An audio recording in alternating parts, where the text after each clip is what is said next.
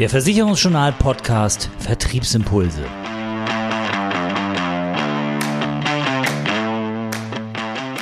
Unser Thema im Podcast heute, wie man als Finanzkopf das Thema Zielgruppenmarketing und Zielgruppenspezialisierung richtig verhaftet.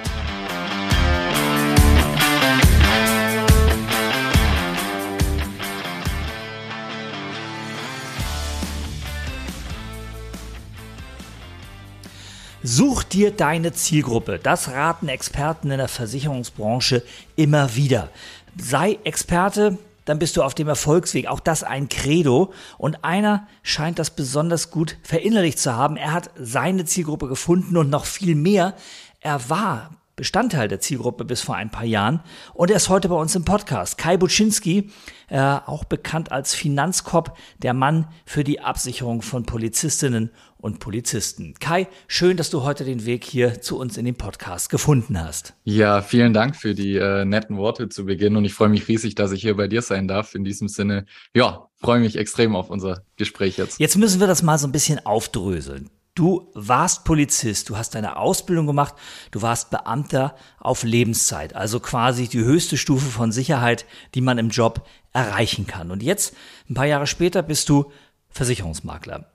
Ähm, da haben doch alle gesagt, sag mal, der Buczynski, der, der muss doch irgendwie spinnen, oder? Wie hast du das wahrgenommen? Ja, das war in der Tat ähm, schon ziemlich komisch am Anfang, wenn man dann äh, Lebzeitpolizist ist und dann in der Schicht verkündet, dass man jetzt kündigt, ist sie wirklich nicht alltäglich. Da wirst du, sag ich mal, auch schief angeguckt und klar, viele Leute würden da auch ähm, die Hände über dem Kopf zusammenschlagen, wenn sie sowas hören und höre ich ja auch im Nachgang noch oft, ja wie, du hattest doch, du hattest es doch schon geschafft und jetzt hast du nochmal gekündigt und so, ja klar, ähm, ich habe gekündigt, weil es einfach äh, für mich auch so die Frage war, so, jetzt habe ich die Ausbildung hinter mir. Jetzt, sage ich mal, ist mein Weg als Beamter schon ziemlich klar, sage ich mal, skizziert, in welche Richtung es gibt.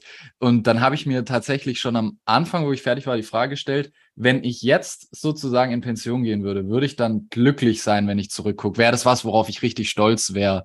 Und dann habe ich so für mich gesagt, okay, eigentlich nicht, nee. Und dann, ähm, ja, war ich ja nebenberuflich selbstständig, was mir extrem viel Spaß gemacht hat. Und da muss ich sagen, ich habe schon nach drei Wochen nur, habe ich äh, gemerkt, dass Selbstständigkeit mir viel mehr liegt und Finanzbranche, dass das voll mein Ding ist. Und ähm, deswegen ist mir sehr leicht, oder was heißt sehr leicht gefallen. Also ich habe die Entscheidung, sage ich mal, mit 100 Prozent Überzeugung getroffen. Aber klar, bisschen Gegenwind kam natürlich. Oder komische Blicke, sagen wir es eher so. Jetzt fing deine Karriere in der Finanzbranche ja bei Tekes an. Du bist dort selber beraten worden, selber auch betreut worden. Dann hast du den Weg dorthin gefunden, hast nebenberuflich selber dort beraten, selber deine Kunden aufgebaut und trotzdem hast du irgendwann gesagt, boah, nee, das reicht mir nicht. Ich muss da raus aus diesem quasi Angestelltenverhältnis, aus dieser Enge und bist Versicherungsmakler geworden oder hast dich entschieden, Versicherungsmakler zu werden. Warum dieser Sinneswandel? Warum bist du nicht einfach bei der Tekes geblieben? Also es war ja im Endeffekt ähm, im Strukturvertrieb, man kennt's, man hat einen sehr einfachen Einstieg und das finde ich auch ähm, cool an dem ganzen Thema Strukturvertrieb, dass man eben da reingeführt wird, dass man sich am Anfang noch nicht um alles Gedanken machen muss, dass man vor allem auch ähm, einen Mentor hat oder eine Führungskraft, die einen da reinführt. Das ist ja extrem wertvoll, weil ähm, heute weiß ich, Selbstständigkeit und Unternehmertum, das ist schon mein Ding, aber so früher, wenn man mich da nicht reingeführt hätte, ich glaube jetzt nicht, dass ich von mir aus so die Initiative gehabt hätte, das einfach mal zu machen ins kalte Wasser. Deswegen ähm, ist das schon eine unglaublich gute Sache. Aber ich habe dann halt auch mit der Zeit gemerkt, okay, jetzt so ein eigenes Marketing, hm, schwierig. Die wollen eigentlich alle, dass du deren Marketing verwendest, aber das ist ja jetzt gar nicht so für meine Zielgruppe relevant. Ich muss auch sagen, ich persönlich bin auch ein großer Individualist. Das heißt, ich wollte schon immer mein eigenes Marketing machen und Co. Und ähm, ja, auch so dieses Thema, eigener Unternehmenswert. Das hast du ja dann schon mit der Zeit gemerkt, hast Bücher gelesen, dich informiert und dann irgendwann auch so auf den Trichter gekommen, okay, eigentlich baust du dir selber ja nicht wirklich ein Unternehmen auf, sondern du arbeitest ja für ein Unternehmen. Ja, das hat dann auch mit so Dingen am Anfang angefangen wie mit Scheinselbstständigkeit, was man ja dann irgendwie hinbekommen hat. Aber dann dachte ich mir auch so, Scheinselbstständigkeit, es wird ja einen Grund geben, warum das einem unterstellt wird. Ja, dann bin ich halt drauf gekommen, okay, so wirklicher Unternehmer oder selbstständig bist du da auch nicht. Und langfristig ähm, ja, bist du besser bedient, wenn du da dein eigenes Ding machst. Jetzt bist du ja der Mann, der die Polizistinnen und Polizisten nicht nur versteht, sondern sie auch berät. Und klar, du bist Bestandteil der Zielgruppe gewesen. Du hast natürlich ein bisschen Einblicke in äh, das Seelenleben der ehemaligen Kolleginnen und Kollegen. Aber Warum hast du dich in der Beratung jetzt gerade auf die Polizisten gestürzt? Du hättest ja auch jede andere Zielgruppe dir aufbauen können, Lehrer oder Ingenieure oder weiß der Teufel was. Warum gerade Polizisten? Was macht die Zielgruppe für dich so besonders und so spannend? Ja, also die Polizisten sind natürlich, ähm, muss man dazu sagen, äh, relativ komplex. Also jetzt ähm, Beamte generell ist ja nicht jedem sein Ding, private Krankenversicherungen auch nicht. Und insbesondere bei der Polizei, da gibt es halt viele Besonderheiten. Hier mit Freiheilfürsorge da. Ähm, das finde ich interessant, weil ich ja auch, wie gesagt, jemand sehr wissbegieriges bin. Also mir macht es auch Spaß, so diese ganzen Besonderheiten herauszufinden, alles drum und dran. Ähm, dann ist es natürlich eine Zielgruppe, wo man ähm, auch langfristig einen Kunden hat. Man hat eine extreme Sicherheit von Seiten des Arbeitsplatzes. Also da ist es jetzt nicht so wie, also man kennt ja die Storno-Thematik, wie bei manch anderen, die dann plötzlich arbeitslos werden. Das ist hier nicht der Fall. Die Verträge, die sind größtenteils ziemlich safe, weil die jahrelang laufen und auch kein Einkommensbruch oder sowas vorhanden ist. Und ähm, du hast halt immer wieder bestimmte Stellen in der Karriere, wo dann eben auch nochmal ein komplett neuer Beratungsbedarf ist. Das finde ich halt auch so spannend, ähm, weil jetzt gerade zum Beispiel berate ich extrem viele Anwärter und ich weiß halt jetzt schon genau, in zwei bis drei Jahren kann ich mit jedem nochmal einen kompletten Beratungsprozess machen, wenn die fertig sind. Da muss auch nochmal alles beraten werden. Dann später, wenn sie Lebzeit sind, Thema Immobilien und ich tue mich auch wirklich breit aufstellen, dass ich sage, auch wenn ihr später ein Eigenheim haben wollt, egal ob ihr euch eins kauft, kann ich mit euch die Finanzierung machen, egal ob ihr bauen wollt, kann ich das mit euch machen. Und ähm, ich finde es einfach cool, diese Polizisten sozusagen Leben lang zu begleiten. Und das äh, finde ich so spannend an der Zielgruppe, dass man hier auch wirklich konzeptionell vorgehen kann und sagen kann, guck mal, für Anwärter, das und das Modell, die und die Laufzeiten, die sind relevant. Und ähm, ja, da kann man auch super mit Automatisierung und Co. arbeiten, wenn man da einen guten Prozess auf die Beine stellt. Und deswegen, das finde ich super interessant an der Zielgruppe.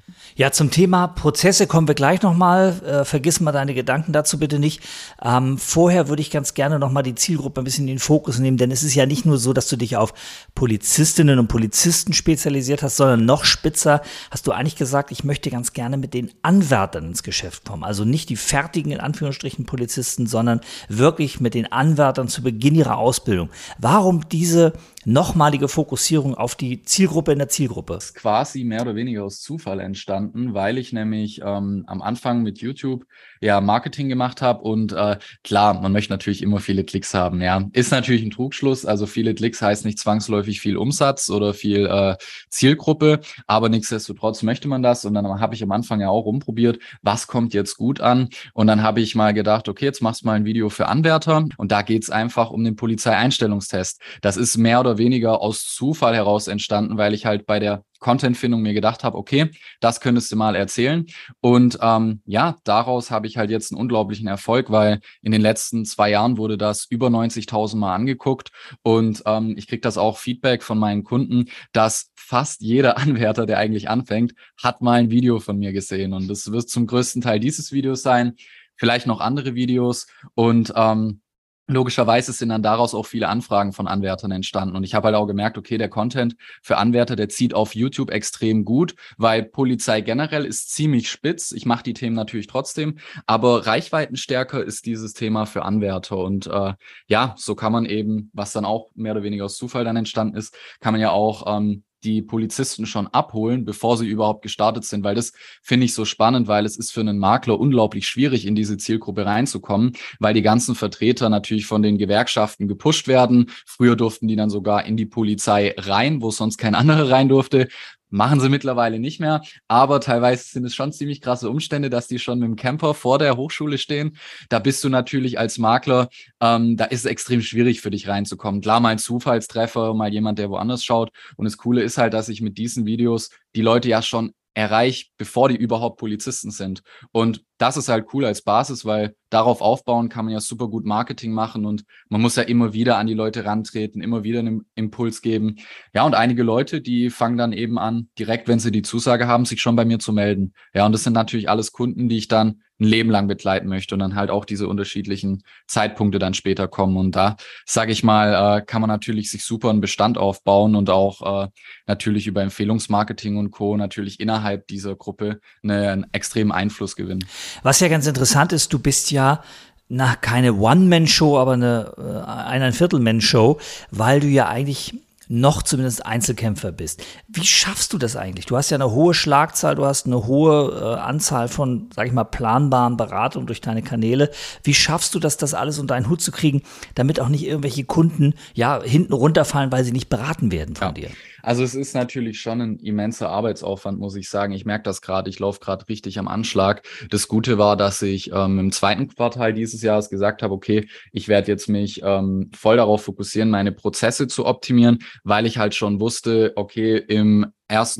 Ähm, 1. August, 1. September, 1. Oktober, da werden die alle eingestellt. Und wenn es so ist wie letztes Jahr mit der ähnlichen Wachstum, Wachstumstendenz, dann werde ich so das dritte Quartal, also jetzt, sehr viel zu tun haben. Das ist auch eingetreten und da habe ich dann vorgesorgt, indem ich mir halt Gedanken gemacht habe, okay, welche Tools kannst du verwenden, welche Softwares, wo kannst du Prozesse automatisieren, so Themen wie ein automatischer Reminder oder dass automatisch eine E-Mail kommt. Ich habe auch ähm, eine Video Academy aufgebaut, wo ich mir dann schon im Vorfeld gedacht habe, okay, was muss ein ähm, Anwärter wissen, was kommt zuerst und so weiter. Und da habe ich halt einen Großteil meines Prozesses standardisiert. Also ich weiß ganz genau, wenn ein Anwärter kommt, das und das bespreche ich, wann bespreche ich es mit ihm und sogar ein Großteil der Beratung erfolgt über Videos. Und das Feedback dazu ist großartig. Und ich persönlich empfinde es als ganz großen Vorteil, wenn man heutzutage neu anfängt, dass man ja diese ganzen Prozesse von Grund auf digital gestalten kann und sich dann gar nicht diesen großen Mitarbeiter ab Apparat,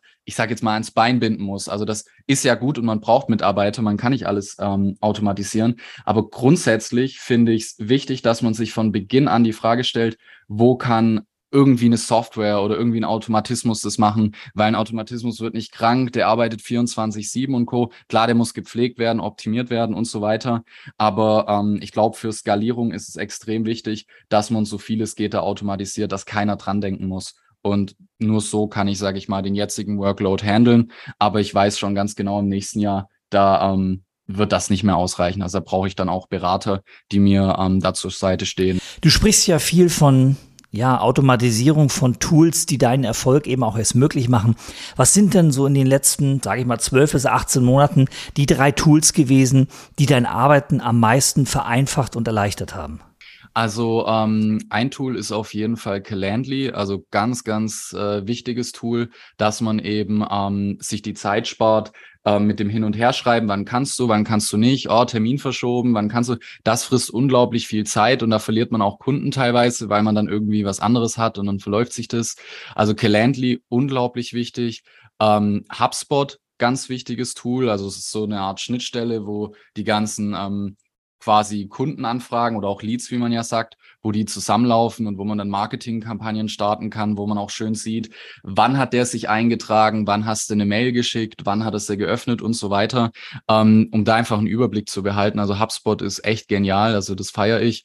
Calendly, HubSpot, klar, und dann eben auch Memberspot. Also das ist das, womit ich die Academy mache. Und gerade in Verbindung mit HubSpot äh, kann man da sich eben was unglaublich Gutes aufbauen. Also HubSpot, Calendly, Memberspot würde ich sagen. Und klar, es gibt noch weitere Tools. Aber die drei, das sind schon äh, ganz große Gamechanger für mich gewesen. Jetzt hast du ja einen hohen Grad von Spezialisierung und äh, Expertentum nicht nur erreicht bei deiner Zielgruppe, bei der Beratung deiner Zielgruppe, sondern auch bei dem ganzen technischen Drumherum, sage ich jetzt mal. Also wenn ich das so höre, die verschiedenen Tools, mit denen du arbeitest, die YouTube-Geschichten, die Optimierung der Videos, die Suchmaschinenoptimierung der Videos, das ist ja eine Menge Know-how, äh, was du da hast. Hast du dir das selber beigebracht? Greifst du da auf externe Hilfe zurück? Wie gehst du da vor? Also ich habe das, ähm, ich wollte schon immer, sage ich mal, was mit äh, Videos, mit Filmen oder so machen. Ich wollte auch als Kind Zeit lang Schauspieler werden. Das wurde ich dann nicht. Und äh, ja, als Jugendlicher dann äh, mit einem Kumpel, der da auch sehr filmbegeistert war, dann halt angefangen, so die ersten Videos zu drehen, die ersten Kurzfilme. Und deswegen, ich habe schon 2011 angefangen, also das ist ja jetzt auch schon elf Jahre her, so die ersten Videos hochzuladen. Und ja, man hat dann eben mit der Zeit immer mehr dazugelernt. Okay, das und das funktioniert, da finde ich das. Und ähm, ja, also ganz viel aus der Erfahrung heraus eben gelernt. Und dann, wie gesagt, vor ungefähr neun Monaten oder einem Jahr dann noch ein zusätzliches Coaching gemacht, weil mir halt auch klar war, okay, ich weiß zwar recht viel, aber ich weiß auch einiges noch nicht. Und da dann geguckt, dass ich halt ein paar Lücken da füllen kann, dass ich auch wirklich äh, verstehe, wie das da im Hintergrund funktioniert. Ja, und deswegen also ganz viel aus der Praxis heraus, natürlich auch ähm, Videos dazu angeschaut. Also man kann ja auch auf YouTube äh, recherchieren, wie funktioniert YouTube und Co. Und dann wirklich ähm, größtenteils aus der Praxis heraus das Ganze gelernt. Jetzt ist ja dein Weg insofern auch ganz interessant, weil du ja von 130 Prozent Sicherheit, Klammer auf, Beamter auf Lebenszeit, dann über die Tilkes hin jetzt in eine ja vollständige Selbstständigkeit gegangen bist. Wie oft gab es da so den Moment, wo du gedacht hast, meine Güte nochmal, wäre ich doch bloß als Beamter in meinem Polizeiladen geblieben, dann hätte ich vielleicht jetzt viele Sorgen, die ich heute habe, nicht. Also hast du das schon manchmal bereut, dass du dieses Beamtentum hinter dir gelassen hast? Ja, also grundsätzlich ähm, kennt man es ja, die Storno-Thematik und bei mir war das natürlich beim Übergang auch so eine Sache, weil ähm, ich bin, was Geld angeht und die Rücklagen, bin ich natürlich auch immer sehr sicherheitsorientiert und es war natürlich am Anfang schon ein komisches Gefühl, so jetzt, wenn kein Geld mehr reinkommt. Und dann gab es natürlich auch so Phasen, wo dann die Stornos reinkamen und dann auch mal nicht so viel Umsatz da war, wo ich mir dann auch gedacht habe, so, okay, shit, was machst du jetzt? so, und das war natürlich schon so Phasen, wo ich gedacht habe, so, okay, hm, kommen jetzt noch die Kunden hoffentlich, natürlich immer weitergemacht, dann kam es ja auch wieder. Aber das waren so Phasen, wo ich dann auch kurzfristig so gedacht habe, okay, hm, sollst du nicht doch zurück? Also nie so konkret, dass ich es wirklich gemacht hätte, aber die Gedanken waren natürlich schon da. Und dann war das natürlich schon zeitweise so, ich dann gedacht habe, okay, wie lange hältst du es jetzt noch durch? Ja, zwei, drei Monate. Puh, schwierig. Und das waren dann auch so diese Durststrecken. Aber es hat sich dann ausgezahlt, weil ich ähm, ja auch einfach immer dran geglaubt habe, dass es kommt und man musste einfach weitermachen. Und das hat lange gedauert. Also das erste halbe Jahr kam keine Kundenanfrage über YouTube, dann kam die erste. Im nächsten halben Jahr wurden es dann mehr, dann waren es so, sage ich mal, alle zwei Monate mal eine. Und dann irgendwann so nach, wann war das, so nach einem Jahr, da konnte man dann sagen, okay, jetzt kommen schon, sage ich mal, im Monat so ein, zwei. Und jetzt, ähm, gute zwei, zweieinhalb Jahre später, ähm, ist es so, dass ich pro Woche ein bis zwei reinbekomme. Gerade deutlich mehr, weil diese Hochzeit ist. Und wenn ich mir das halt so hochrechne und ich investiere ja auch mehr und gebe mehr Gas, dann kann man das darüber schon schaffen, dass man irgendwann pro Woche seine fünf bis zehn hochwertige Kontakte generiert. Und wenn man dann halt Empfehlungsmarketing und Co. natürlich noch gut macht, dann kann man davon schon eine kleine Mannschaft bedienen. Und ähm, das war dann auch so sag mal, dieser Glaube, der mich dann auch diese Durststrecke hat ähm, durchhalten lassen, weil ich wusste halt, wenn du jetzt abbrichst, dann war die Arbeit umsonst. Da muss man einfach den langen Atem haben und durchziehen. Und ähm, das war ganz wichtig. Und das hat sich dann jetzt auch ähm, bezahlt gemacht, dass ich da durchgehalten habe. Jetzt bist du ja noch recht jung mit Mitte 20 und du hast ja noch ein bisschen was vor. Wo sehen wir dich denn in hm, 10, 15 Jahren, dich und dein Unternehmen? Ähm, ich schmeiß jetzt mal so in Raum, 100 Millionen Euro Jahresumsatz, ist das äh, für den Finanzkorb realistisch? Ja, ja ich habe da natürlich immer wieder Planungen gemacht und äh, auf fünf Jahre, auf zehn Jahre. Und ähm, ja, also ich denke, es wird in so eine Richtung gehen, ähm, dass ich äh, nochmal eine andere Marke habe, die dann aber mit Finanzkorb ähm, verwandt ist. Also ich habe die auch schon ähm, patentieren lassen. Das ist allerdings noch in einer gewissen Frist, deswegen sage ich den Namen jetzt mal nicht. Aber da ähm, habe ich auf jeden Fall schon einen Plan in der Tasche, wo ich mir das dann so vorstelle, dass dann auch ähm, auf die Länder bezogen es dort immer quasi in der Hauptstadt ein Büro gibt und da kannst du dann wirklich sagen, du machst die Dienstleistung für die einzelnen Dienstherren verfügbar. Und ich stelle mir das dann so vor, dass man ähm, quasi für jedes ähm, Land, also für jeden Dienstherr sozusagen dieses eine Büro in der Hauptstadt hat. Dort gibt es dann einen Leiter sozusagen, der das Ganze managt. Und vor allem möchte ich, dass Polizisten ähm, hier einen Nebenjob finden, weil das Ding ist, ich weiß das noch selber bei mir. Ich wollte, als ich bei der Polizei war, wollte ich irgendwie Geld dazu verdienen, aber ich hatte keinen Bock auf Regale ausräumen oder irgendwas anderes, weil ja, das ähm, war, war einfach nicht so mein Ding. Und ich fände es total cool, wenn da die Polizisten die Möglichkeit haben, eben Job zu haben, den man ähm, zeitunabhängig machen kann, ortsunabhängig von zu Hause oder von woanders. Aber ich habe da, also ich habe das jetzt noch nicht komplett durchgedacht, muss ich sagen. Man sagt ja auch nach, äh, äh, man muss erstmal Schritt eins gehen, bevor man da weiterdenkt. Aber das ist so eine grundsätzliche Vision. Und ich habe mir auch mal Gedanken gemacht, so was ist so das theoretisch machbare. Und was geht da? Tatsächlich eher so in die Richtung 100 Hundertschaften. Das wäre so ein realistisches Ziel, wo ich sage, wo ich drauf hinarbeite. Also da dann wirklich 100 äh, sorry, 10.000 ähm, Polizisten als Kunden gewinnen, dann bist du auf jeden Fall, äh, hast du eine sehr große Position in der Nische. Und das ist so jetzt das Ziel dahin zu kommen. Ja, du hast es in deinem Plan eben ja skizziert. Es geht dir auch darum, ehemalige Kolleginnen und Kollegen mit einzubinden als Berater, die dann eben auch wiederum Polizisten äh, ja finanziell auf die Schiene setzen. Ähm, dafür ist es natürlich erforderlich, dass die auch über das, das notwendige, erforderliche Know-how verfügen, damit die auch beraten können. Denn ich denke mal, du willst da ja keine Finanzzombies auf den Weg bringen, sondern wirklich kompetente Berater und Vermittler. Und dafür arbeitest du ja unter anderem auch schon heute ähm, für deine Kunden mit Webinaren und bildest dort auch die Kunden weiter, die dann natürlich perspektivisch gesehen dort auch als Berater weiter werden oder weiter entwickelt werden können. Wie muss ich mir das vorstellen? Wie funktionieren diese Webinare bei dir? Also das Webinar ist ja so, sei mal, für mich noch ein recht neuer Vertriebskanal. Also ich habe schon selber einige Webinare gehalten, zum Beispiel auch für Blakos, für den Einstellungstest oder auch noch äh, meinem damaligen Strukturvertrieb. Da haben wir auch immer sogenannte FQ-Vorträge gemacht. Finanzielle Intelligenz, die habe ich auch immer gehalten. Von daher ein Webinar zu organisieren, vorzubereiten, durchzuführen, das war mir jetzt nicht neu. Aber jetzt für meine Zielgruppe das zu machen, das war neu. Und das hatte ich jetzt vor ähm, drei Wochen jetzt gemacht für die Polizei Polizeianwärter und da muss ich sagen, war ein voller Erfolg. Also es sind auch jetzt einige Kunden daraus entstanden. Ähm, das Feedback war großartig. Von daher ähm, sehe ich Webinare insbesondere in meiner Zielgruppe als extrem wertvolles Tool, weil du eben auch ähm, in diesen Spitzen kannst du auch richtig gut ähm, da nochmal mehr rausholen. Wie jetzt zum Beispiel diese Phase, wo die Polizeianwärter anfangen und du hast natürlich, und das ist das Coole an der Zielgruppe, du weißt, in zwei Jahren sind die fertig, in drei Jahren sind die fertig. Du musst nur wissen, ähm, welche Laufbahn, welches Land und so. Und dann weißt du auch ganz genau, wann sind die fertig. Und auf diese Zeiträume kannst du auch wieder Webinare machen. Dann nicht für Anwärter, aber zum Beispiel, was muss ich beachten, wenn ich ähm, jetzt ausgelernt bin? Was muss ich beachten, wenn ich eine Immobilie mir kaufe? Wie funktioniert das mit VL? Da kannst du ja lauter situative Webinare machen. Und da ist jetzt auch mein Ziel, so ein Webinar-Portfolio zu haben, wo eben so ein paar ich nenne es jetzt mal Evergreens dabei sind, die du eigentlich immer bringen kannst und dann halt in diesen bestimmten Zeiträumen, wo ich weiß, dass welche anfangen, aufhören, wie auch immer, dass man da dann halt Webinare macht, um die Leute abzuholen, weil ähm, letzten Endes, ich mache schon viel über meine Video Academy, aber man muss die Leute trotzdem noch beraten, insbesondere bei PKV und Dienstunfähigkeit, da ist eben viel Beratungsbedarf da. Aber ein Webinar finde ich halt cool, weil es skalierbar ist, weil es egal ist, ob da fünf Leute drin sitzen oder 50 Leute. Und wenn man das, sage ich mal, clever aufzieht, dann kann man sich da auch nochmal extrem viel Zeit sparen, indem man sagt, ähm, ich mache ein Webinar, da sind viele Leute drin. Ein Großteil des Prozesses danach mache ich über die Video Academy.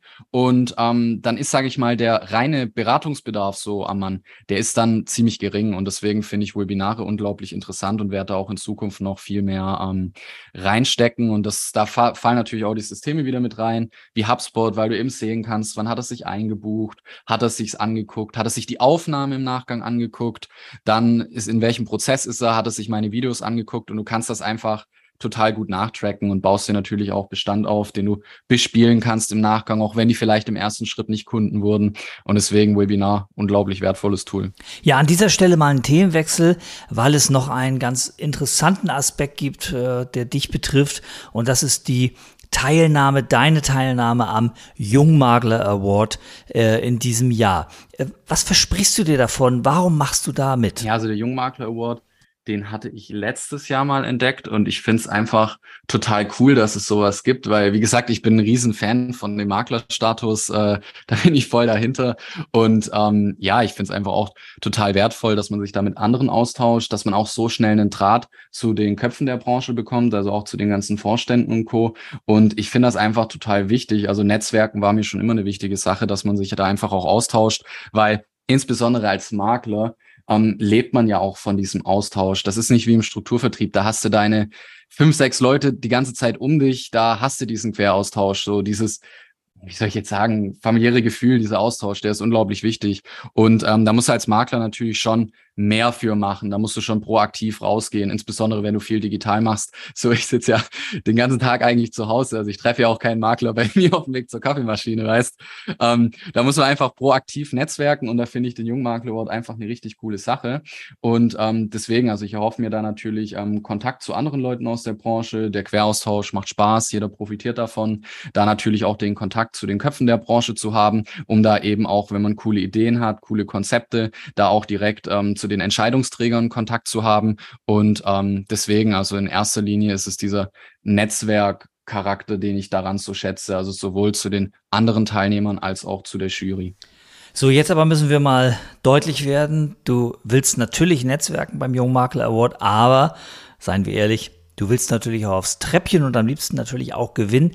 Was macht dich denn zum Gewinner? Was glaubst du, weswegen du dort äh, aufs Treppchen ja steigen könntest? Ja, natürlich. Also ähm, ich bin, was eigentlich so ziemlich alles angeht, sehr ehrgeizig. Also schon seit Kindheitstagen und natürlich möchte ich gerne aufs Treppchen.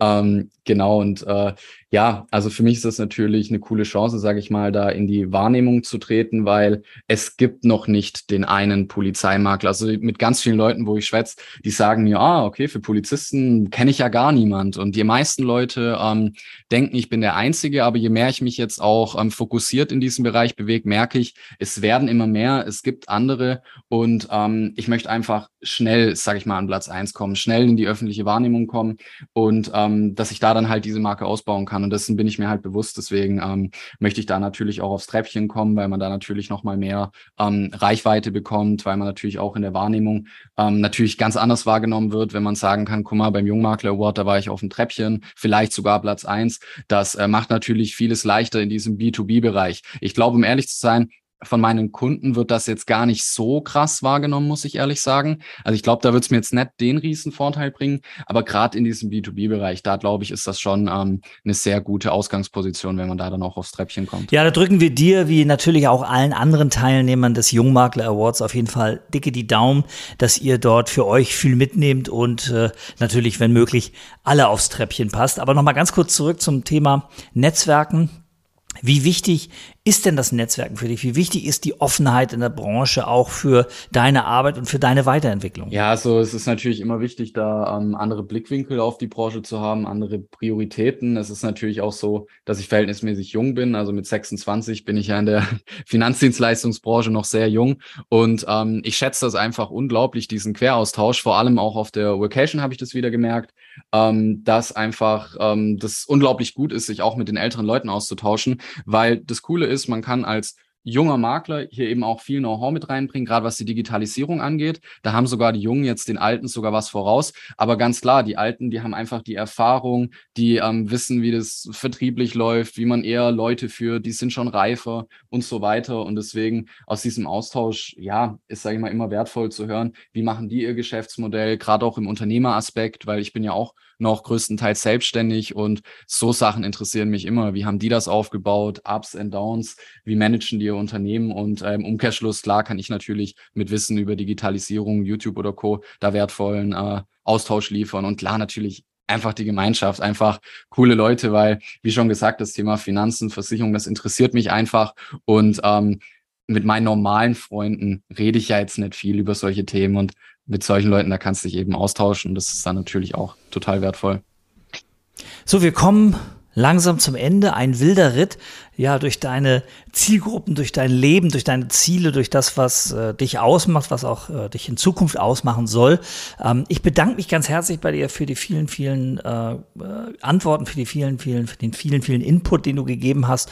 Und äh, ich wünsche dir auf jeden Fall erstmal, wie gesagt, für den Jungmakler Award alles Gute und auch ansonsten weiterhin viel Erfolg. Ich bin ziemlich sicher, dass wir noch häufiger von dir hören werden hier und auch an anderer Stelle. Ja, sehr, sehr gerne. Hat äh, sehr viel Spaß gemacht und natürlich auch ein großes Danke an dich, dass du mir hier die Möglichkeit gegeben hast. Und äh, ja, ich bin äh, sehr gespannt, was ich in Zukunft zu berichten habe und würde mich natürlich freuen, wenn ich in Zukunft hier nochmal am Start sein kann. Das war die aktuelle Ausgabe vom Versicherungsjournal Podcast Vertriebsimpulse. Zusammengestellt und gesprochen von Oliver Mest. Mehr Themen rund um die Beratung und für den Vertrieb gibt es täglich auf www.versicherungsjournal.de.